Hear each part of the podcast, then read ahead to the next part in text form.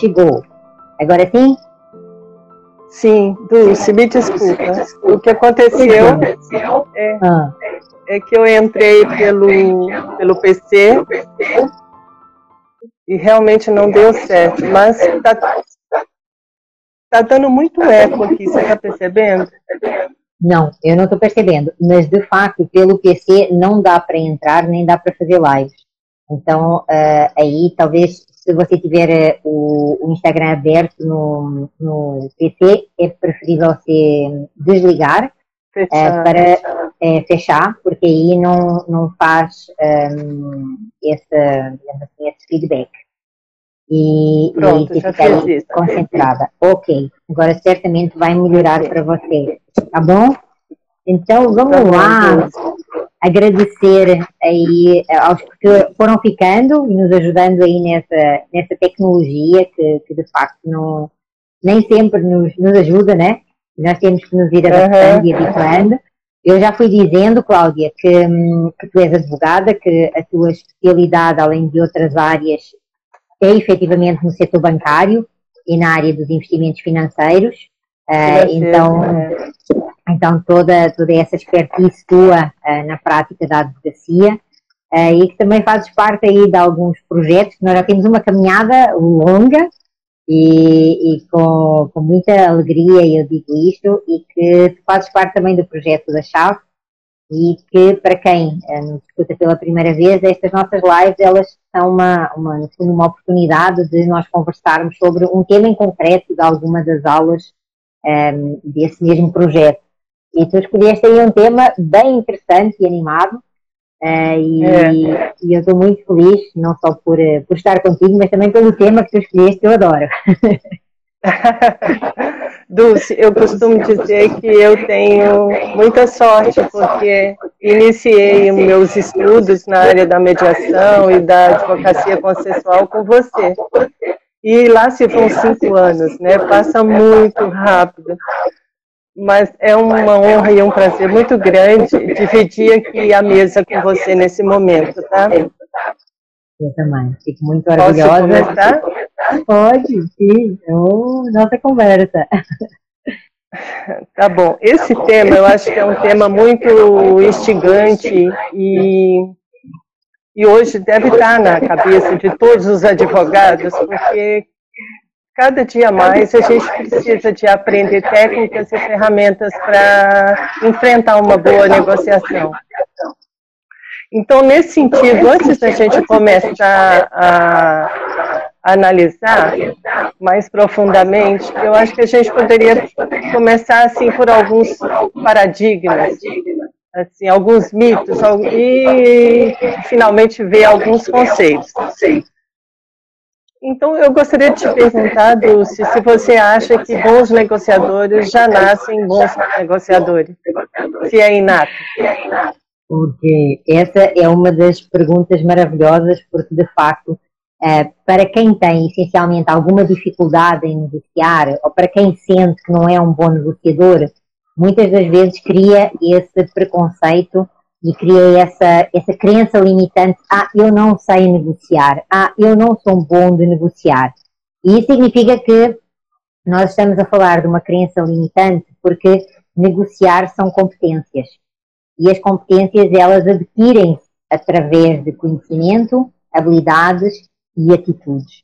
Uh, e por conta dessa situação, uh, ninguém nasce negociador, nós tornamos-nos negociadores, e aquilo que acontece é que existem algumas pessoas que têm algumas habilidades ou algumas competências que mais, com maior facilidade, elas vão se tornar uns experts. Mas não necessariamente porque eles nasceram negociadores. Eles aprenderam a negociar por variedíssimas razões e eles transformam-se sim em uh, negociadores. E por isso, aquilo que, que eu também costumo dizer e aquilo que eu também costumo uh, observar é que nós precisamos de identificar o que é que cada um de nós uh, já tem desenvolvido e como é que seria possível aprofundar ou aprimorar essas habilidades que já temos e, óbvio, conquistar as outras que fazem falta para uma boa negociação. É. Eu sempre pensei assim, Dulce, é, como como base, por exemplo, aquela pessoa que toca um instrumento musical de ouvido e toca muito bem, mas resolve aprender a técnica e, e com a técnica ele perde a naturalidade, perde a paixão, é, perde a, o que ele tinha de mais bonito, que era assim a sua essência na hora de tocar um instrumento. Eu acredito que com a negociação é a mesma coisa. Existem técnicas, existem ferramentas, mas você tem que aproveitar e não perder a naturalidade, não é isso? Isso. Eu costumo dizer que uma das, um, das, essências, das essências que nós temos em gestão e resolução de conflitos para sermos eficazes e eficientes é nós conseguirmos uh, trazer para cima da mesa a genuinidade. Isto é, cada sujeito uh, tem a sua própria essência e tem as suas próprias características. Quanto mais genuíno eu for, mais autêntico, mais confiança eu também vou efetivamente conseguir transmitir. E na mesa de negociação é essencial a confiança. Eh, sem confiança não existe uma negociação possível. Porquê? Porque fica a faltar a credibilidade necessária a que haja satisfação naquilo que se está a fazer. E por isso, nesse sentido, esse exemplo que tu deste eu achei absolutamente maravilhoso, que é a circunstância de um, um, músico ele já ter algumas habilidades, se ele vai aprimorar a técnica, ele não vai perder essas suas habilidades, porque tocar com o coração nós sabemos que é diferente de tocar de uma forma robotizada. Então é isso também que uhum. acontece na negociação, sem dúvida, totalmente de acordo. Aí quando você fala da confiança, me lembra um pouco da experiência, né? Não pode ser em excesso, senão pode prejudicar de alguma forma, não é isso? Sim, sim. É, é aquela questão da diferença que nós também abordamos numa outra aula, que é a diferença entre simpatia e empatia. É? Ou seja, se eu sou excessivamente simpático, isso soa a falso. Uh, se eu tenho uma simpatia, mas que na verdade aquilo que eu estou a trabalhar é a minha característica de empatia, de acolhimento, de entendimento do que é que o outro está a trazer, então aí isso traz mais confiança. Essa é, é a grande diferença quando nós estamos aí a falar em excessos ou naquilo que é o, o, o adequado, né? o QB, quanto baixo. Isso. Então, quando é, eu escolhi o tema da negociação, é, como advogado, é um tema que me é muito difícil, talvez por esse aspecto que eu acabei de te falar. Então, para que a gente possa ter um entendimento maior, será que você pode fazer assim para a gente uma contextualização da evolução histórica do conceito, porque evoluiu muito o conceito de negociação para aquele que eu conhecia quando eu era uma criança, adolescente, para o que eu aprendi hoje especialmente com você, sobre o que é de fato uma negociação. Então, acho que a gente precisa de entender essa evolução histórica um pouquinho. Você poderia falar para a gente? Perfeito.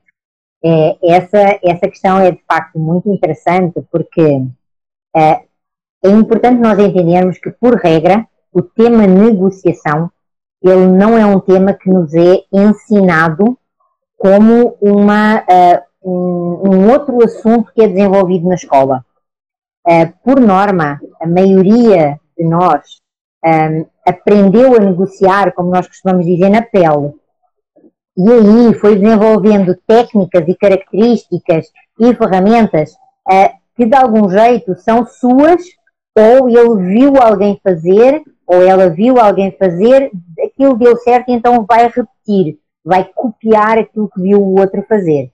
Isso significa que a negociação, para a maioria do comum dos mortais, eh, é algo que é tratado ainda como sendo inato. E por isso é que aquele tal mito que tu trouxeste inicialmente, eh, será que eu tenho competência para negociar? Será que eu sei negociar? Porquê? Porque nós entendemos isso como uma característica inata ao ser humano. Porque, de facto, todos os dias nós negociamos. E nós negociamos, eu brinco, acredito que tu deves lembrar, nós negociamos desde a primeira vez uh, que respiramos. Uh, porquê? Porque nós não sabíamos comunicar, nós não sabíamos falar e de repente descobrimos que o choro era uma forma não só de comunicar, mas também de negociar. Porque se nós queríamos colo e não nos davam colo, nós chorávamos mais. Então, nós já começamos aí a despertar alguns elementos, podemos sim dizer que eles são elementos uh, que caracterizam ou que entram dentro da negociação. E uma das questões, então, que, que é muito importante nós entendermos é o que, que é isso da negociação. Uh, negociar significa uh, sempre que eu quero algo que eu não tenho, seja isso o que for. Isto é, sempre que eu quero atingir alguma coisa, alguém, uh, ou de alguma forma chegar a algum lugar que eu sozinha não consigo, eu preciso de negociar com o outro, ou seja, eu preciso de fazer trocas. Eu preciso de alguma coisa que eu não sou autossustentar, eh, que eu não me autossustento sozinha em relação a essa mesma situação.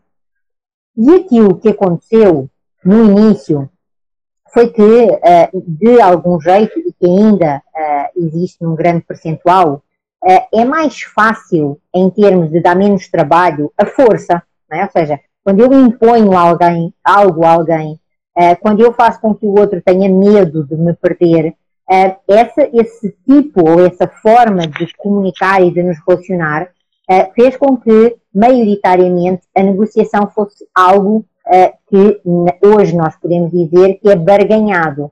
Isto é, que nós acreditamos, ou acreditávamos, tínhamos a crença, de que eram bens que, de algum jeito também, eles eram escassos, e que por isso nós tínhamos que dividi-los. E por isso a questão da barganha, ou seja, eu quero o preço mais baixo, tu queres o preço mais alto. Nós vamos barganhar e para não perdermos muito tempo, vamos negociar dividindo ao meio essa diferença. Essa é uma forma de negociar uh, do antigamente, é uma forma de negociar que fez com que a sociedade e as civilizações avançassem, mas foi de facto identificado que ela não traz satisfação. E aí uh, nós, nós precisamos de reconhecer todo o trabalho, todos os estudos, todo o investimento que, que de facto foi feito por variadíssimos autores, mas em particular uh, pelo projeto de Harvard, da Universidade de Harvard, uh, com imensos autores a trabalharem, desde logo Roger Fisher, que nos traz tanto, tanto saber e que partilha tantas questões, mas também antes dele outros autores uh, que, que, trazem de facto essa, essa partilha de estudos que fizeram, onde eles identificam que, ao invés de nós distribuirmos aquilo que estamos a negociar, nós podemos o quê? Nós podemos integrar aquilo que são uh, as nossas diferentes percepções e aquilo que nós efetivamente queremos construir. E aí dá-se essa mudança em termos de. está muito relacionada com a questão da, da identificação do conflito, uh, que em vez de ser algo negativo passa a ser algo inevitável. E aqui a negociação ela também ganha esse reforço, que é a negociação ela deixa de ser uh, enxergada como algo que te permite ou que te possibilita satisfazer a tua própria situação uh, e, e barganhando para isso, para quê? Para que tu identifiques que tu podes construir valor acrescentado àquilo que inicialmente tinhas pensado. Então, essa mudança, ela entra naquilo que nós hoje falamos como sendo uh, a negociação integrativa, e dentro da negociação integrativa depois há uma série de, de desenrolar de outras, de outras atividades e de outras visões sobre a negociação, mas uma coisa ficou certa em termos dessa evolução, que é todos podemos negociar melhor. Mas para isso nós precisamos de encarar que a negociação não é intuição. A negociação uh, até pode se colocar a intuição a funcionar numa mesa de negociação, nada contra, mas para ela ter um valor acrescido, para ela acrescentar valor àquilo que está em cima da mesa, nós precisamos de técnica, precisamos de ferramenta, precisamos de entender que existem algumas, uh, alguns obstáculos uh, que podem efetivamente ser ultrapassados desde que seja feito de uma forma profissionalizada e não na base daquilo que é o achismo. E essa mudança, eu acredito, foi o grande pulo do gato em termos não só da prática da advocacia, mas dos profissionais que começaram a identificar que se de uma forma natural eles não tinham essas competências e, portanto, eles acreditavam que eles não sabiam negociar, hoje está cientificamente demonstrado e provado que todos nós podemos negociar melhor, mas para isso precisamos de investir no conhecimento. É, verdade. Até você fala de conhecimento e eu penso aqui, informação. Antigamente, a gente tinha essa ideia de que quem tinha informação tinha poder. Né? Era suficiente para sentar numa mesa, negociar e, e vencer. Até porque a, o interesse maior era eu vencer, né? o outro que perca eu, vou, eu quero ganhar. E aí, pensando nesse mundo globalizado, né, nessa agilidade de milhões de informações, você acha que é mais importante ter menos informações, sabe, transformar isso em conhecimento saudável para você levar para a mesa, ou o que está acontecendo com todo mundo, né? São tantas informações que você se perde e acaba que aquilo não te serve para absolutamente nada. Ou seja, não adianta ter informação de má qualidade. Né? É importante que tenha qualidade, que agregue, né? Sem dúvida nenhuma, eu concordo em absoluto, gênero e grau contigo, Claudinha. Quando, quando nós antes, lá atrás, e eu lembro-me perfeitamente, na altura da, da minha faculdade, se eu queria fazer um estudo, se eu queria fazer uma análise, se eu queria fazer um trabalho, eu tinha que ir para a biblioteca. Uh, e aí, informação era poder. Porque eu precisava de me esforçar para eu ter acesso à informação. Ela não era disponível para toda a gente. Uh, com a questão da globalização e com a questão da informática em especial, uh, aquilo que nós passámos a ter foi excesso de informação e mais do que excesso de informação, nós passámos a ter as fake news. Então, nós hoje temos excesso de informação, temos as fake news e temos aquelas pessoas que, por alguma uh, razão, ao invés de desenvolverem o seu próprio conhecimento, copiam o conhecimento de outras, mas como elas não têm conteúdo, aquilo que elas transmitem não é o correto. Então, além de excesso de informação, fake news, nós temos desinformação. E isso, uh, para quem está a começar uh, e para quem quer se atualizar, para quem se quer modernizar e quem efetivamente quer dar e prestar um trabalho de qualidade, é muito confuso. Uh, fica difícil. E aí, o que é que nós precisamos então de fazer? Filtrar. Hoje em dia, nós precisamos de filtrar muito. Nós precisamos de filtrar as redes sociais, nós precisamos de filtrar quais os canais de informação onde nós vamos buscar uh, informação fidedigna, como é que nós vamos verificar que aquela informação é efetivamente correta, qual a fonte. Então, uh, tu hoje escutas muitas pessoas falarem, mas nem sempre elas te trazem uma fonte. Uh, e isso traz, de facto, uma desinformação, um desconhecimento maior. Uh, e eu encontro algumas pessoas que uh, têm não sei quantos certificados de não sei quantas formações que fizeram, mas que quando nós esprememos, ela não tem conteúdo. Uh, porquê? Porque ficou tudo muito vago, ficou tudo muito aéreo e não se deu a oportunidade de interiorizar e cristalizar esse conhecimento. E, e, por isso é que eu digo sempre para, para todos aqueles com quem eu trabalho que se alguma coisa que está sendo entregue não faz sentido, perguntem. Se faz sentido, perguntem igualmente. Porquê? Porque quanto mais nós perguntamos sobre aquilo que nós estamos a aprender e a aprender, maior vai ser a verificação de que de facto aquele conhecimento é fidedigno e de que eu consegui cristalizar. Porque e dentro destas matérias, por exemplo, quando nós falamos uh, da negociação e nós falássemos aí no como chegar ao sim. Hoje em dia, toda a gente diz que já leu o livro. Uh, algumas pessoas dizem que já leram quatro vezes ou cinco. Uh, e aquilo que eu pergunto é, e o que é que ficou retido do livro? Primeira pergunta. A segunda pergunta é, e o que é que você aplica na prática daquilo que você reteve esse conhecimento? Então, não basta ler, não basta ler muito, óbvio que ajuda, mas depois nós precisamos de quê? De cristalizar esse conhecimento, colocando em prática e fazendo o teste de verificação. Eu dei conta, não dei, como é que é? Então, sem dúvida, a informação hoje em dia não é poder. Hoje em dia, conhecimento cristalizado, isso sim é poder. É, é e Antigamente, a negociação era com base na, naquilo que a gente chama de percepção pessoal, né? Aquela... E hoje esqueceu-se totalmente disso. Então, aquela boa percepção pessoal, as pessoas, de certa forma, ignoram totalmente, né? Como se isso também fosse bom. Essa quando você fala do livro, esses dias achei interessante, eu fico muito preocupada com essa coisa de livro, porque todo mundo começa a citar esses livros como se fossem verdade absolutas, não tem nenhuma visão crítica ao ler. E eu estava participando de uma reunião online e as pessoas estavam falando sobre a dificuldade de tratar o não, quando você recebe o não. Aí alguém pegou o livro, não, é, como aceitar o não, alguma coisa assim, desse mesmo autor, do William Ury. O não positivo, né? E colocou o, o livro assim, como se aquilo fosse a resposta.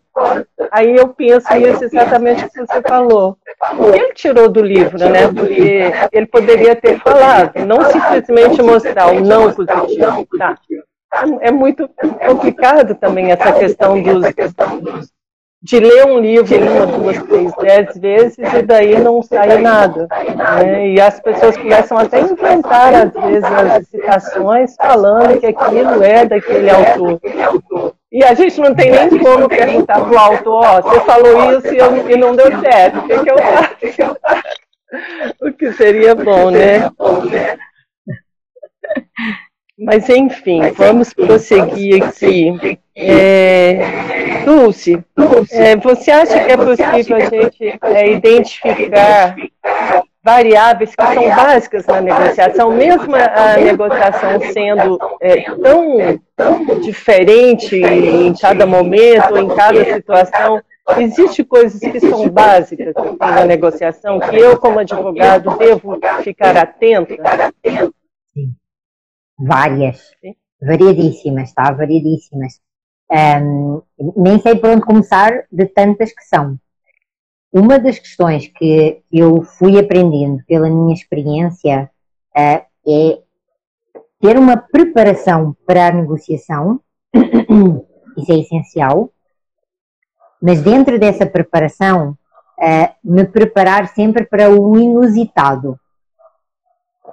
Isto é, eu estar preparada para o imprevisto, para aquilo que eu uh, nem imaginei que poderia eventualmente acontecer. E também outra das questões que eu acho que é muito importante uh, é a circunstância de quando vamos para uma negociação, uh, também ter em consideração que aquela pessoa com quem nós vamos negociar, nós já temos de alguma forma uma visão mais limitada ou mais encaixotada sobre ela, porque nós temos sempre uma opinião sobre o outro, é, por muito que tentemos não ter. Então, aquilo que eu diria é tomar consciência da opinião que eu tenho sobre o outro. Então, se, por exemplo, se eu não tenho confiança no outro, eu já vou para a mesa de negociação, é, o que? Atenta para não ser novamente enganada. É, mas eu preciso de levar ali um percentual, por muito pequeno que seja, de dar o benefício da dúvida. E como é que eu vou fazer isso? Eu vou ter que me preparar para fazer algumas perguntas, por exemplo, eh, que me permitam verificar se eu posso ou não dar esse benefício da dúvida. Então, isso é, é algo que eu diria que é, que é, muito interessante, que é muito importante. Um, outra das questões que também é relevante é nós trocarmos opiniões com terceiros, isto é, pessoas que não estão envolvidas na negociação. Porque, por norma, as pessoas que estão envolvidas na negociação, de uma forma direta ou indireta, elas também têm uma opinião sobre o outro e sobre a situação. Quando eu uh, falo com alguém que não está na, na mesa de negociação, uh, e inclusive eu até posso nem dizer que a negociação é comigo, mas eu digo, olha, existe este caso de negociação, o que é que tu vês sobre ele? O que é que tu identificas? Uma pessoa disse isto, a outra disse aquilo. Essa conversa com o terceiro, uh, que pode ser um mentor, pode ser um consultor, seja o que for, ela vai nos permitir nós olharmos para fora daquele mundo, olharmos para fora daquela caixa, daquela visão fechada.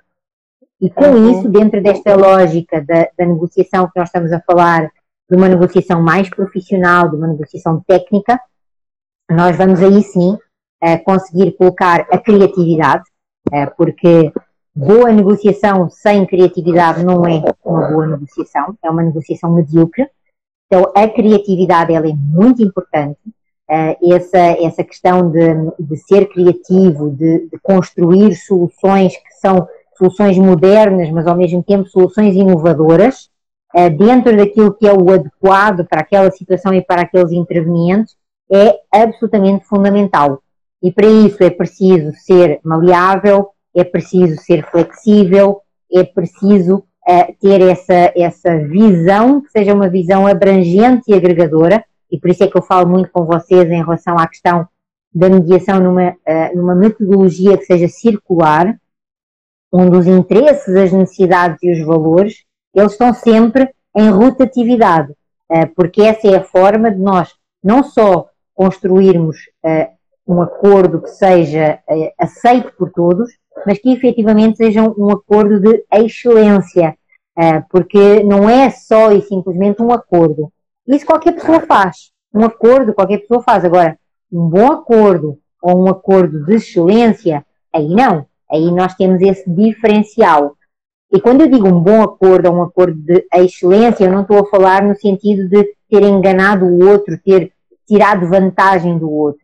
Mas estou sim a trazer a questão de nós termos conseguido acrescentar valor para todos os intervenientes eh, e ter aí uma visão prospectiva, ou seja, uma visão de futuro que esse acordo ele não é só bom hoje, ele é bom hoje e ele é bom no futuro. Porque isso vai permitir que eu passe a ter foco em outras situações, em outros assuntos e inclusive gere mais oportunidades. Eh, então, essas são algumas daquelas que eu acho que são assim absolutamente essenciais, Cláudia. É, eu acho é importante a gente sempre lembrar também que quando a gente vai negociar, o outro lado tem uma expectativa sobre nós, né? também tem uma visão sobre nós, também espera alguma coisa de nós. E é sempre bom se preparar né, nesse sentido também. Uma coisa que é muito, assim, que a gente vê muito entre os colegas advogados é que eles acabam é, o, o nosso cliente chega com raiva do, do outro. Ele destrói o outro, né? Ele tem raiva do outro, da outra parte. E muitas vezes o advogado entra nessa onda, começa a ter raiva também e se torna parte. E como parte, ele tem dificuldade para negociar, né? Ele perde a liberdade, a autonomia, essa capacidade de se abstrair e ver o lado do cliente dele, mas ver o outro também. Mas ele é parte, né? ele se tornou parte do processo. Da, e daquele conflito e tomou raiva da outra parte. Então, isso é um dificultador né, para para nós advogados, para a gente é, sentar na mesa de negociação de fato, é, de maneira mais técnica, né? Isso que você está dizendo é muito interessante, porque olha aqui, quando, quando, nós, quando você fala isso, uma das questões que eu me lembrei aqui é que é muito importante nós entendermos que ser advogado significa ser parcial, mas ser parcial não significa ser parte. Então, quando eu sou advogado parcial, significa o quê? Significa que eu vou ter uma visão parcial em relação aos interesses e às necessidades e aos valores do meu cliente e ter uma visão parcial significa, ou uma ação parcial, significa ter uma visão global de toda a situação. diferentemente de assumir para mim as dores do meu cliente. Porquê? Porque eu não sou o meu cliente, logo eu não tenho legitimidade de assumir essas dores. Aquilo que eu tenho, sim, a obrigação é de defender os seus, os seus interesses, defender os seus direitos e ser parcial na lógica de se aquele uh, consenso, aquele arranjo, aquele, aquele combinado que está sendo feito, ele efetivamente é legítimo para o meu cliente. Isto é, se o meu cliente, se ele é tratado de uma forma justa, justa para aquela situação em concreto, justa no conceito de justiça daquela, daquele contexto, daqueles intervenientes. Isso é parcialidade da atuação do advogado. E dentro dessa lógica, também me parece que é importante nós trazermos aqui, disso que tu estás a, a trazer e a dizer, uh, que a questão da raiva, a questão do ódio, uh, a questão da vingança, são efetivamente uh, emoções ou sentimentos que muitas das vezes vêm e acompanham o nosso cliente e dentro daquilo que é um, a atenção ou as características da identidade do cliente, ele traz uma expectativa de que nós, advogados e advogados, uh, vamos o quê? Vamos dizer que aquilo que ele traz é certo. E mais uma vez, aquilo que nós precisamos de entender é que quem diz se é certo ou se é errado é o julgador. E a advocacia não é julgadora. A advocacia, ela vai o quê? Ela vai fazer uma intervenção para defender e acautelar os direitos e interesses do seu cliente e pacificar a situação. É para isso que ela é contratada. Então, não nos cabe a nós fazer julgamento, não nos cabe a nós fazer juízo de valor. Aquilo que nos cabe é avaliar os factos e trazer para cima da mesa aquilo que é ou não possível de resolver. Por isso é que é tão importante nesta prática da advocacia consensual e da advocacia consensual em ação, nós entendermos que negociar implica sim ter competências e conhecimentos de comunicação, ter competências e conhecimentos de, daquilo que são os sentimentos e das emoções, saber acolher essa emoção, esse sentimento que está sendo trazido pelo cliente, respeitar que o mesmo é do cliente, não é nosso, e que por muito que nós uh, digamos, nossa, mas que situação injusta, uh, mas que situação uh, inaceitável, não é assumindo essas dores que nós vamos ter clareza mental e criativa para encontrar solução para resolver. E essa é a grande diferença entre se eu sou parte do problema ou se eu, enquanto advogada, sou parte da solução. Porque assumir as dores trazer para mim aquele ódio, aquele rancor, aquela raiva, eu vou passar a ser parte do problema. Se eu conseguir acolher, aceitar, respeitar e de alguma forma até normalizar, dizer, olha, tudo isso que você está sentindo é normal. Mas se nós continuarmos a alimentar isso, nós não vamos ter foco em encontrar uma solução para que você deixe de ter esse sentimento. Então a pergunta é: você quer continuar a sentir isso ou você quer, quer passar a sentir outra coisa? Cláudia, todos os clientes aquilo que respondem é eu quero ter paz. Eu quero ter uhum. paz, eu não quero, eu não quero continuar a, a, sentir esta coisa ruim em mim. Todos eles dizem nem isso. Não é dinheiro, né? A maioria fala isso.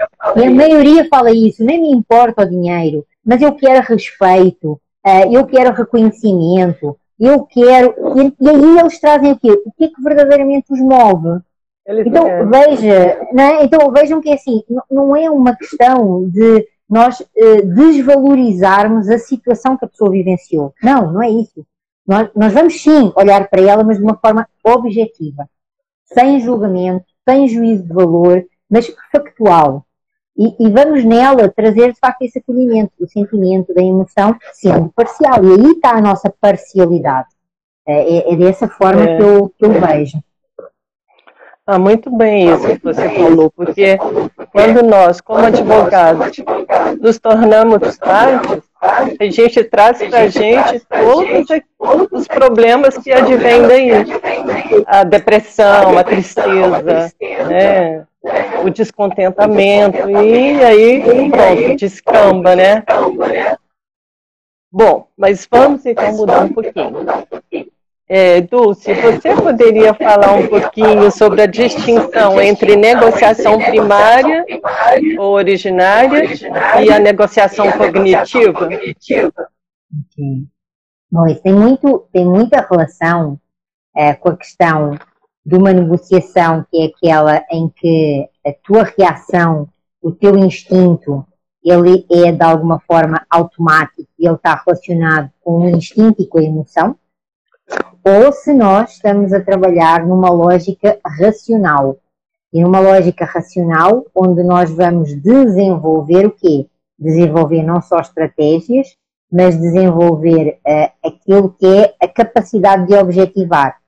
Quando eu faço uma negociação uh, primária, uma negociação sem, sem, de alguma forma, não só sem, sem preparação, uh, mas também uh, sem aquilo que é o escopo que eu preciso de fazer para construir valor, para eu identificar o que é que são não só os meus interesses, mas os interesses do outro lado, não só as minhas necessidades, mas também as necessidades do outro lado, eu vou perder muito.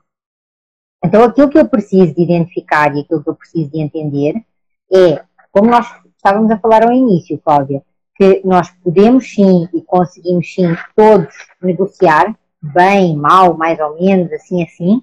Agora, aquilo que nós precisamos de identificar e de entender é que se nós queremos construir um valor maior, se nós queremos a continuidade da relação, eh, se nós queremos, por exemplo, o restabelecimento da comunicação, tudo isso significa que nós precisamos de ir mais além. Não basta só uh, dizer, ah, vamos fazer aqui um acordo. Uh, é preciso o quê? Por exemplo, é preciso saber que eu tenho de fazer a verificação da execuibilidade desse acordo. E não é no sentido de se eu tenho um título executivo extrajudicial ou judicial, mas é no sentido de saber quem vai fazer entre nós, Cláudia, quando vai ser feito, eh, como é que você vai fazer, onde é que você vai fazer, eh, quanto é que isso vai custar, quem vai pagar, eh, e se não der certo, como é que nós vamos resolver? Então, tudo isso precisa de ser integrado para nós termos então essa, essa questão de uma, de uma negociação, que seja uma negociação diferenciada. Então, eu diria que essa é a principal diferença entre essas, essas duas formas de ver ou de enxergar ou de, de atuar numa negociação. É porque uma gera satisfação, né, Dulce? É, tem um efeito positivo que se propaga. É, o, o teste de realidade ele é tão importante porque evita desgaste e perda de tempo. Porque já vi serem construídos muitos acordos que na prática não funcionavam. Né? E era possível de fazer isso. Não precisava se colocar um no lugar do outro, não. Bastava fazer um teste de realidade simples, né? E assim, que dia, que hora, como, quando? É, e já teria se fez quem, né? E se, né? Ver as, as, as, variáveis. E se, e se, e quando acontecer isso e tal.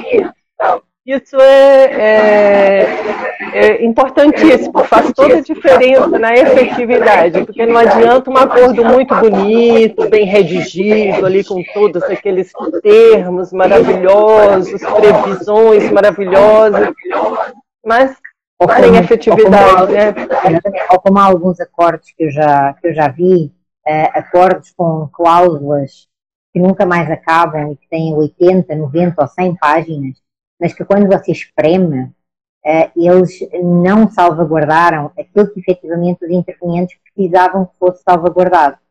E, e eu já, uh, alguns advogados com quem trabalho, eles me perguntam, ah, Dulce, mas se eu fizer essas perguntas, o acordo não fecha. E aí, aquilo que eu digo é, então você não negociou bem. Porque quando você negocia bem, o acordo fecha. E nós não precisamos é. ter medo do acordo não fechar. Porque se o acordo não fecha, é porque nós temos que continuar a trabalhar na negociação. É, é. só isso. É. Né? E, mas tem muitos profissionais que ficam com medo. Ah, mas uh, se eu trouxer essa pergunta, uh, o acordo não vai fechar. Então significa o quê? Que se eu fechar o acordo, vai haver aquilo que tu disseste, vai haver insatisfação, vai haver angústia, vai haver incumprimento, e por isso nós vamos perder mais tempo lá à frente. E é perda de tempo. Então, É, e como a gente perde tempo, né? Há um, um tempo atrás eu redigi um contrato para uma cliente que me pediu para elaborar um contrato para ela. Ela falou, só isso, Cláudio, mas está tão pouco. É, eu falei para ela, leia, né? Vê o que, que você acha, né? Ela terminou de ler e falou assim, Sabe que eu nunca li um contrato tão bem feito? Primeiro, porque eu entendi tudo. E segundo, porque ele é rápido, do jeito que eu gosto. Eu falei, veja, e você tinha criticado. Porque a gente perde tempo até para rebuscar. Né? Eu, eu já não gosto muito disso, eu já sou mais prática, eu já gosto de colocar as coisas da forma como, como tem que ser mesmo para ter mais efetividade.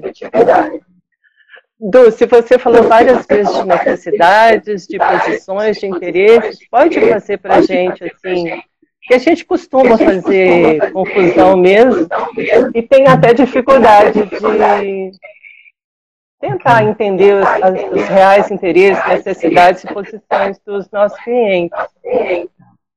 Tem, tem um quadro que, que eu faço sempre, é, e, porque eu sou muito visual, tá? Então, quem é visual vai, vai conseguir seguir também o meu raciocínio. Quem não é visual, é, imagine ou escreva. É, quando nós é, estamos chateados, quando nós temos alguma coisa que nos incomoda, por regra, nós verbalizamos: eu quero tal coisa. Sempre que eu digo eu quero tal coisa, aquilo que nesta lógica da negociação nós estamos a falar é em posições. Eu quero A, eu quero B. E por isso é que nós falamos que a barganha é uma negociação por posições, em que eu quero A, eu quero B, e aí cada um deles puxa para um lado para ver se é o A ou se é o B que vai ganhar. O que é que nós precisamos de entender? Que quando nós falamos em eu quero, eu quero porque alguma coisa me move, alguma coisa me estimula a eu querer aquela situação. Então, seja uma situação pessoal, seja uma vaidade, seja o que for, alguma coisa me move. Então, o que me move é o meu interesse. Isto é, eu, por exemplo, ah, uh, eu quero um carro. Eu quero um carro porquê? Porque eu quero ter a possibilidade de me deslocar livremente. Então, o eu quero ter a possibilidade de me deslocar livremente a qualquer hora é o meu interesse. Aquilo que eu costumo dizer é que, por exemplo, a escola de Harvard, ela trabalha na lógica dos interesses. Ou seja, porquê é que eu quero aquela coisa? E aquilo que eu tenho desenvolvido e, aquilo que eu tenho partilhado com vocês é que, para além dos interesses, nós temos mais outros dois elementos. Um dos elementos que eu identifico são as necessidades. E eu faço, sim, uma distinção entre interesses e necessidades. E a distinção que eu faço é, o interesse é porquê que eu quero aquela coisa. A necessidade é aquilo que se eu abdicar eu vou ter frustração, eu vou ter angústia, eu vou ter sofrimento. Então vamos lá, por exemplo, eu quero ter um carro porque eu quero ter uma autonomia e uma liberdade de deslocação. Então esse é o meu interesse. Mas a minha necessidade é que eu preciso de fazer deslocações três dias por semana. Então a pergunta que eu tenho que fazer é: para eu fazer deslocações três dias por semana, eu preciso de ter um carro? ou existem outras possibilidades de outras soluções para eu acautelar essa minha necessidade, que são três deslocações por semana. Bom, se nós falarmos então das três deslocações por semana, no plano da criatividade da construção de soluções vão aparecer N. Eu posso usar Uber, eu posso pedir um carro emprestado, eu posso já reservar um táxi. São N situações que eu posso trazer como solução. E aí eu passei de eu quero um carro para eu quero encontrar uma solução para que as três deslocações que eu tenho que fazer por semana eu tenha uma solução para elas.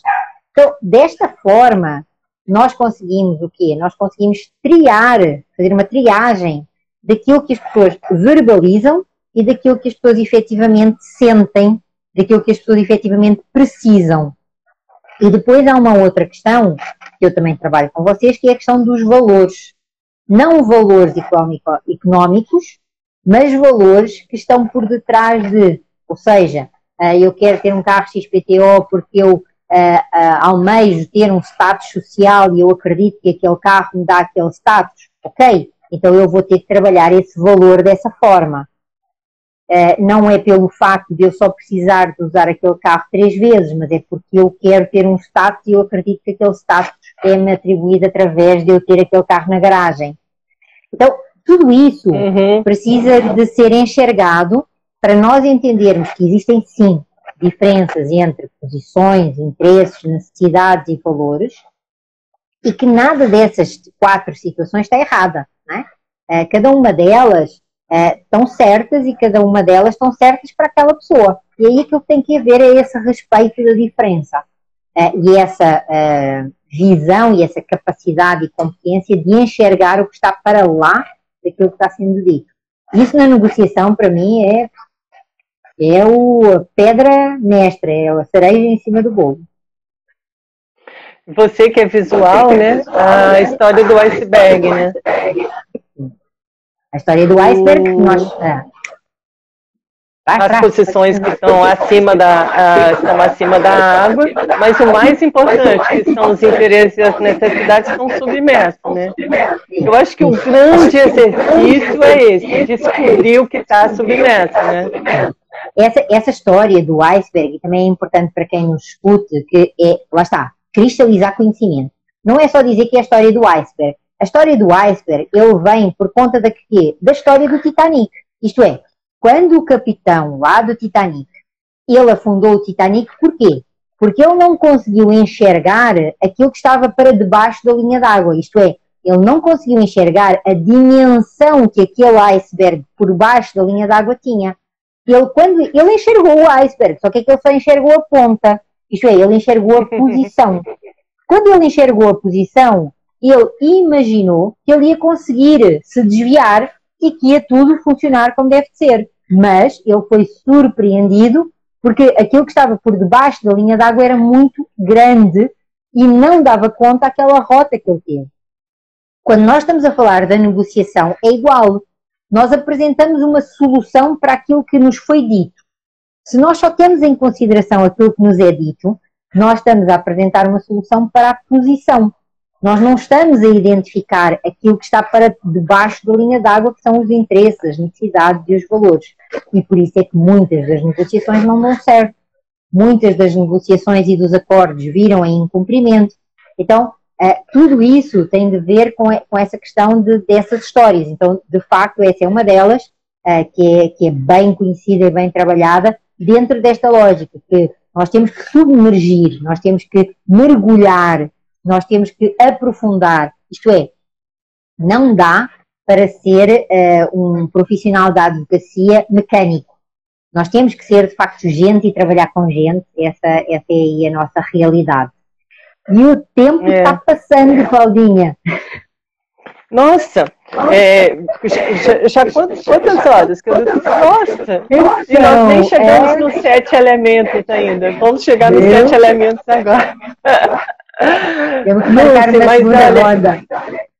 Com certeza. É, sabe, é, eu sempre me pergunto, eu estou a serviço de quem, né? Eu estou a serviço do meu cliente, então eu tenho obrigação de ouvir, eu tenho obrigação de, naquele momento, me voltar, tudo para ele. Porque se eu não ouvir o meu cliente, eu não vou conseguir entender o que ele realmente quer, né?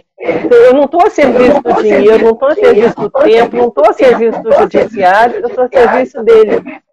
E quando eu me vejo a serviço dele, eu, eu entendo que é para ele que eu tenho que doar aquele tempo, doar minha atenção para tentar, da melhor forma possível, resolver e ajudá-lo a resolver aquele conflito, né? Mas vamos partir então para os sete elementos da negociação de Harvard, que é a nossa aula 38.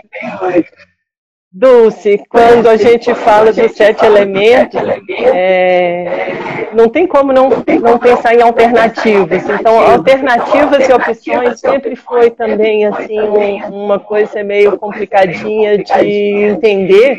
E eu pensei nisso para você é, explicar melhor para gente. Ok.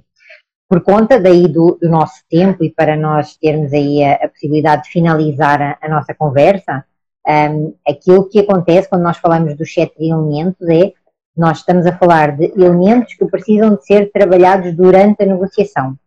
Uh, e uma das perguntas que nós fazemos é: faz sentido eu me manter na mesa de negociação? Uh, para eu conseguir responder a essa pergunta, eu tenho sim de saber a diferença entre alternativas e opções. E como é que eu vejo e como é que eu aplico na prática essa diferença? Alternativas é tudo aquilo que eu consigo efetivamente fazer sozinha. Opções, eu preciso do outro para eu conseguir alcançar. Ou seja, alternativas é aquilo que vai fazer com que eu saia da mesa de negociação, com que eu vá embora, com que eu diga eu não preciso de negociar com você porque eu resolvi isto de outra forma. Eu tenho uma alternativa tiver, melhor. Eu tenho uma alternativa melhor. Se eu não tenho alternativas ou se eu não tenho alternativas melhores, então eu tenho que ficar na negociação. Eu tenho que ficar naquela mesa. E ficar naquela mesa significa o quê? Significa construir opções, significa construir possibilidades junto. E essa é a grande diferença. Quando nós falamos nisso, é para eu ficar na mesa com mais segurança, com mais confiança, eu vou ter que estar sempre a ver quais são as minhas alternativas. Eu posso fazer sozinho ou eu preciso dele, ou eu preciso dela. Então, é, é muito dentro desta lógica, de uma forma bem simples, é alternativas sozinho, opções junto com o outro. Então, é isso que me vai dar a resposta sobre se eu fico na mesa de negociação ou se eu vou embora. E, e essa é, digamos assim, a, a diferença aí maior. Um, e, e, nós, em concreto, uh, nós teríamos aí alternativas que era marcarmos outra, outra, outra conversa para continuarmos este tema. Uh, podemos uh, assumir o risco de ficarmos aí a aguardar que o Instagram nos corte a fala, mas como também é muito importante nós nos acolhermos, Claudinha, eu quero começar por te agradecer muito uh, o teu tempo, o teu carinho, a tua dedicação, o teu interesse um, e o quanto tu tens desenvolvido uh, e profissionalmente o quanto tu tens também evoluído e dado aos teus clientes. É um enorme orgulho uh, ser responsável em parte uh, e ter aí esse papel nessa tua jornada e por isso eu quero te, te agradecer muito e passar aí a palavra também para, para tu dar as tuas palavras finais. Dulce, adorei participar. Olha a responsabilidade, porque é a primeira vez que eu participo de uma coisa desse tipo. Eu nunca tinha participado. E como eu tive que desligar o computador, fiquei aqui sem o relógio, né? Sem o, a, o controle do tempo. Mas com você o tempo voa e a gente nem percebe. Eu adorei o bate-papo, estou à sua disposição. Realmente acho que a gente precisa de continuar, porque o, o, o proposto foi aprofundar um pouco mais, mas também estou à sua disposição e bem feliz né, de ter estado aqui esse tempo com você à sua disposição. E te agradeço por ter disponibilizado o seu tempo para mim também. Obrigada, Claudinha para mim é sempre uma honra, principalmente, não é, não é, é, é a primeira vez que estás aqui, mas uh, não é a primeira vez que eu tenho uma aluna que diz, olha, é a primeira vez que eu estou a fazer isto. Isso significa, de facto, uh, que vocês uh, são, são empreendedoras, são, são técnicas, são responsáveis e que não é um bicho de sete cabeças e que nós precisamos, de facto, aí de continuar a inovar e a fazer diferente. Então, muito obrigada parabéns, porque foi uma primeira vez maravilhosa. e certamente vamos marcar outras e vamos continuar uh, noutros temas, porque há muito que aprofundar. Eu agradeço aí a todos os que estiveram connosco e tiveram também a paciência uh, e a resiliência de, de acolher as nossas dificuldades técnicas ao início. Então, recebam todos um forte abraço, um beijo no coração e já sabem que na próxima semana estaremos aí de novo às 11h30 com mais um tema. Cláudia, receba o meu abraço, beijo. o meu beijo. beijo. Tudo de bom e até a próxima. Para você tchau, também. Tchau. Até daqui a pouco. Até daqui a pouco. Beijo. Tchau, tchau. beijo. beijo.